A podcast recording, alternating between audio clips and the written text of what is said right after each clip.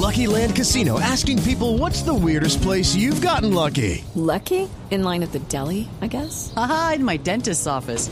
More than once, actually. Do I have to say? Yes, you do. In the car before my kids' PTA meeting. Really? Yes. Excuse me, what's the weirdest place you've gotten lucky? I never win and tell. Well, there you have it. You can get lucky anywhere playing at LuckyLandSlots.com. Play for free right now. Are you feeling lucky? No purchase necessary. Void where prohibited by law. 18 plus. Terms and conditions apply. See website for details. Durante eh, este, este, esta reunión que también se tuvo con el presidente Putin, eh, pues le dijo, le pidió al presidente Putin eh, que por favor, que, que sí, que simplemente en nombre de la humanidad devolviera las tropas a Ucrania. En nombre de la humanidad no puede dejar que se empiece un nuevo conflicto que puede ser el peor eh, desde que empezó este, este siglo. Pero mire, muchos oyentes, Mariana, muchos oyentes me están escribiendo frente a este recuento que hacemos de lo que pasó anoche, de cómo empezó esta guerra. Me están escribiendo al 301-764-4108 que por favor demos, eh, Gonzalo, un poco de contexto histórico.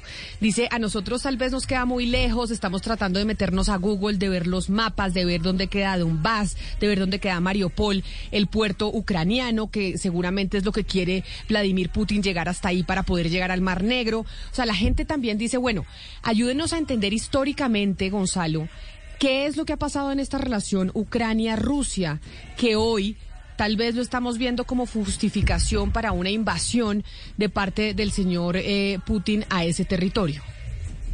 Porque esto no viene del año 2014, esto no viene de la caída o desde la caída de la Unión Soviética, esto viene mucho más atrás, Camila. Y por eso le tengo en línea a Andrei Sorin, él es profesor, investigador e historiador sobre Rusia de la Universidad de Oxford. Mariana, por favor, dele la bienvenida a nuestro invitado. Today in our show, it is a pleasure to have you.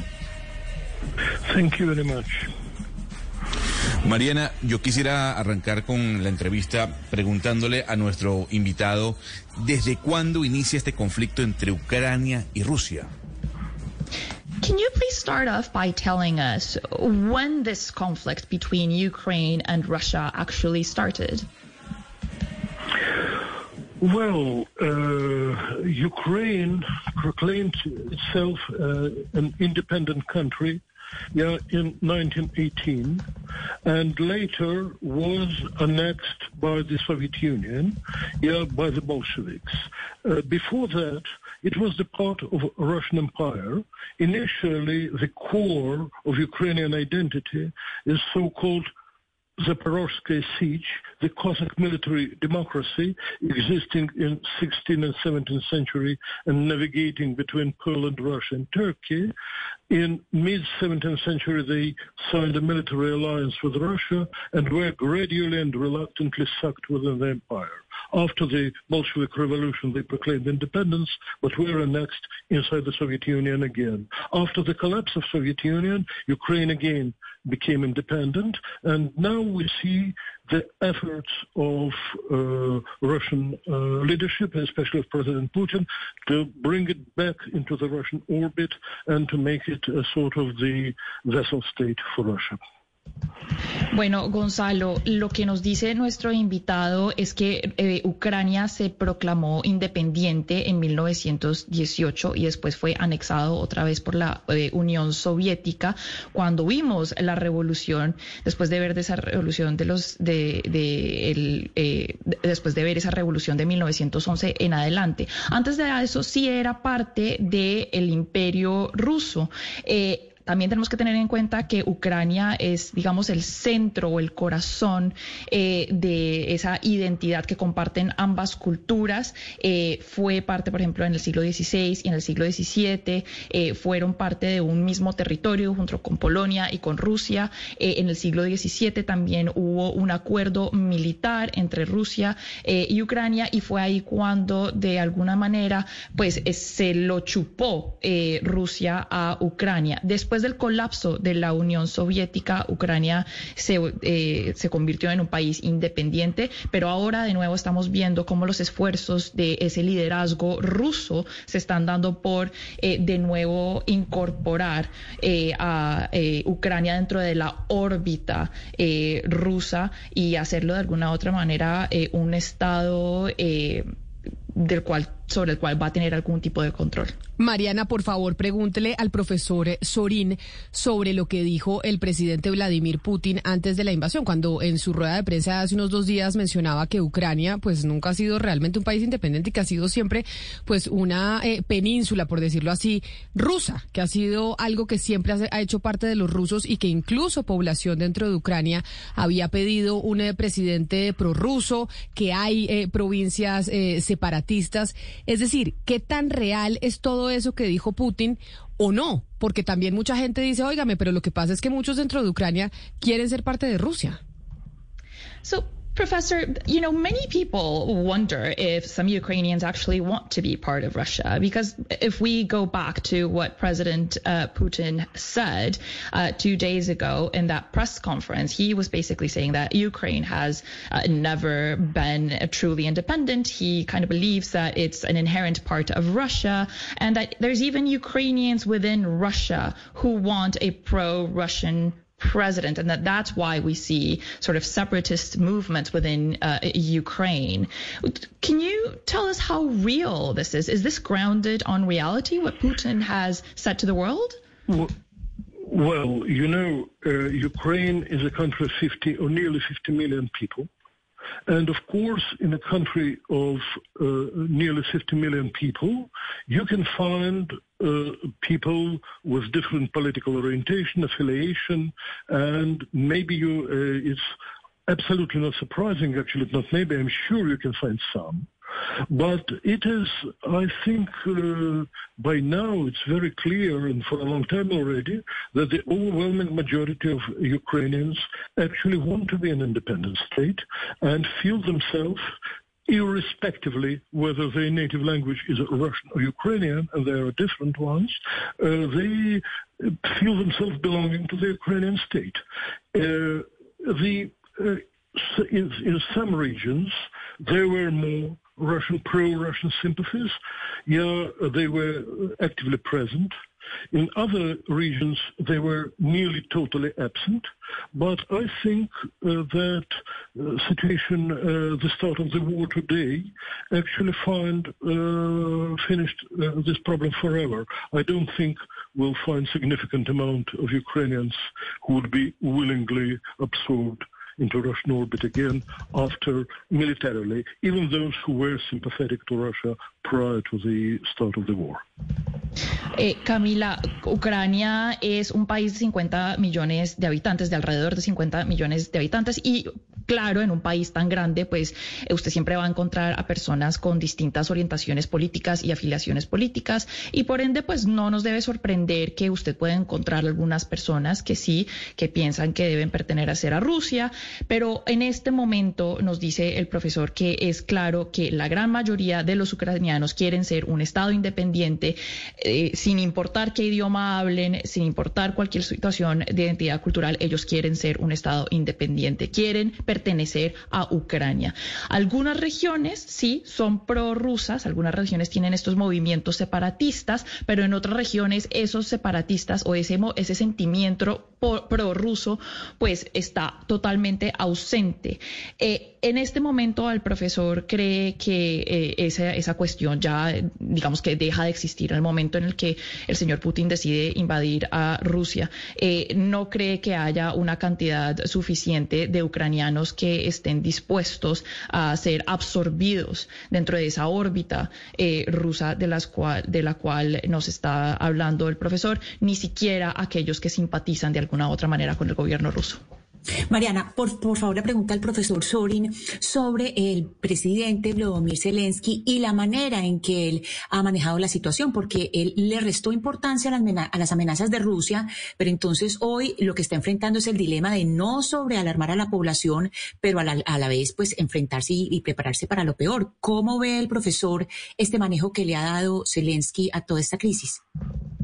Professor, what is your opinion about how President Zelensky has kind of managed this crisis? Because he, he's somehow like undermined, if I guess you can say, the threat of a Russian invasion. He was kind of saying it wasn't that important, kind of contradicting President Biden in many circumstances. But today he is confronting a, an invasion. And so he's kind of trying to strike this balance between not really alarming his citizens, but also, you know, trying to deal with this invasion. What is your opinion of how he has handled this crisis? It is very difficult for me to say. First of all, I'm not a politologist, and I've not been to Ukraine all this period, so I really do not uh, know the situation inside. Uh, in a way, it looked strange to me that it was Ukraine which tried to calm down, but maybe uh, not to create panic, and maybe still hoping to avoid all-scale war. I don't know, but I think to ask, answer this question, you need more insider information. To what extent, while saying this, Ukraine was really preparing economically, militarily, diplomatically? It's very difficult to say say. I am not sure. Yeah, I know the answer to the question. in any case, I don't. In any case, I don't think today is the moment to criticize President Zelensky. Mm. Bueno, eh, Ana Cristina, lo que nos dice el profesor es que es muy difícil, es una pregunta compleja, es muy difícil para él eh, de contestar porque de alguna u otra manera es, eh, es muy confuso el mensaje que dio el presidente Zelensky o que ha venido dando el presidente Zelensky. Y además el profesor pues no es un politólogo, no ha estado en Ucrania durante este periodo de crisis, entonces digamos que él no entiende muy bien qué es lo que está pasando en este momento. Es muy extraño para él la manera en como eh, los mensajes que ha, dado Ucrania, digamos que trata de calmar a la población por un lado, no crear pánico, pero también tratar de alguna manera de eh, evadir esta situación de, no ser, eh, no estar involucrado en un conflicto. pero en este momento necesitaríamos mucha información sobre lo que está pasando dentro del gobierno ucraniano, cómo se está preparando militarmente, diplomáticamente, y de todos modos, de pronto no es el momento, nos dice el profesor, para criticar al presidente Zelensky. Mariana, el presidente Vladimir Putin tildó a Ucrania como un estado nazista, a pesar de que el presidente Zelensky es judío. Pregúntele al invitado por qué Ucrania no es un estado que promueva el nazismo. So, you know, among the things that uh, Vladimir Putin said in, his speech was that he was trying to to denazify denazify uh, Ukraine, but that's you know it's it's very weird because President Zelensky is Jewish, and so we're wondering like, can you tell us why Ukraine isn't exactly a Nazi state, not only in the literal sense of it, but also in terms of what it does to its citizens? Well, you know, yes, uh, President Zelensky is of Jewish origin and originally Russian speaking. So he's a very funny person to be seen as a Ukrainian uh, nationalist or Nazi or whoever. Yeah, and uh, basically in today's Russia, uh, with its history, of course, yeah, calling somebody a Nazi is a thing which can provoke immediate reaction. Uh, the majority of the population immediately recognizes it and has extremely negative uh, reaction to it, and thus it is, has mostly propagandistic value. Yeah, I would say that unfortunately, today, there are neo-Nazi in many different countries. In Europe, in the United States, in Russia, and in Ukraine, Ukraine is not an exception. There are people with a nazi feeling because this militant nationalism is on the revival uh, everywhere. But what I know about Ukraine, I think that uh, there, uh, the influence really of that uh, radical nationalist extreme wing is very small, actually smaller than in most other European countries. And in no elections, they managed to get more than one and a half percent vote. Mariana, antes de su traducción y de que nos diga qué nos respondió el profesor Andrei Sorin, investigador e historiador sobre Rusia de la Universidad de Oxford, por favor dígale que muchas gracias por haber estado con nosotros. Sabemos que el tiempo en radio es cortito, pero que es muy importante contar en estos micrófonos con voces como la de él para entender desde esta parte del mundo lo que está pasando en Europa. Professor Soren, thank you so much for being with us today. It was really insightful to talk to you. We know time is short, but we really appreciate you and your words. Our audience appreciates this too. Yeah, uh, thank you for getting in touch. Thank you very much. Bueno, Camila, le cuento lo que nos dijo el profesor en respuesta a lo que le preguntaba a Gonzalo, y es que sí, efectivamente, el presidente Zelensky es de origen judío. Ah, es más, también habla eh, ruso, es una de sus eh, principales lenguas, la, lo habla divinamente bien. Eh, digamos que es, es un poco chistoso decir que el presidente Zelensky es tan autoritario como podría ser eh, un, un, líder nazi. Es decir, lo que sí tenemos que tener claro es que pues en hoy en Rusia, dado pues la historia del mundo, pero también la historia de Rusia, pues llamar a alguien un nazi es una cosa que eh, provoca una eh, reacción inmediata. La mayoría de la población rusa reconoce esa palabra y re reacciona de manera negativa a ella. Entonces tiene un valor de propaganda el utilizar esa palabra. Desafortunadamente, nos dice el profesor, sí hay que resaltar que hoy en día hay neonazis en muchos países, en Europa, en Rusia, en Estados Unidos y Ucrania no es la excepción. Tiene un movimiento, digamos, nacionalista, pero ese movimiento no es lo suficientemente grande como para, nunca ha sacado más del 1.5% eh, de los votos. Es más, es uno de los menos influyentes eh, de Europa. Entonces, eh, digamos que la comparación, pues, pues no tiene eh, ningún, no cabe en este contexto. With the Lucky Land slots, you can get lucky just about anywhere. This is your captain speaking. Uh, we've got clear runway and the weather's fine, but we're just going to circle up here a while and uh, get lucky.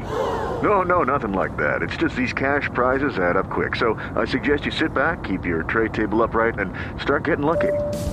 Play for free at LuckyLandSlots.com. Are you feeling lucky? No purchase necessary. Void where prohibited by law. 18 plus terms and conditions apply. See website for details.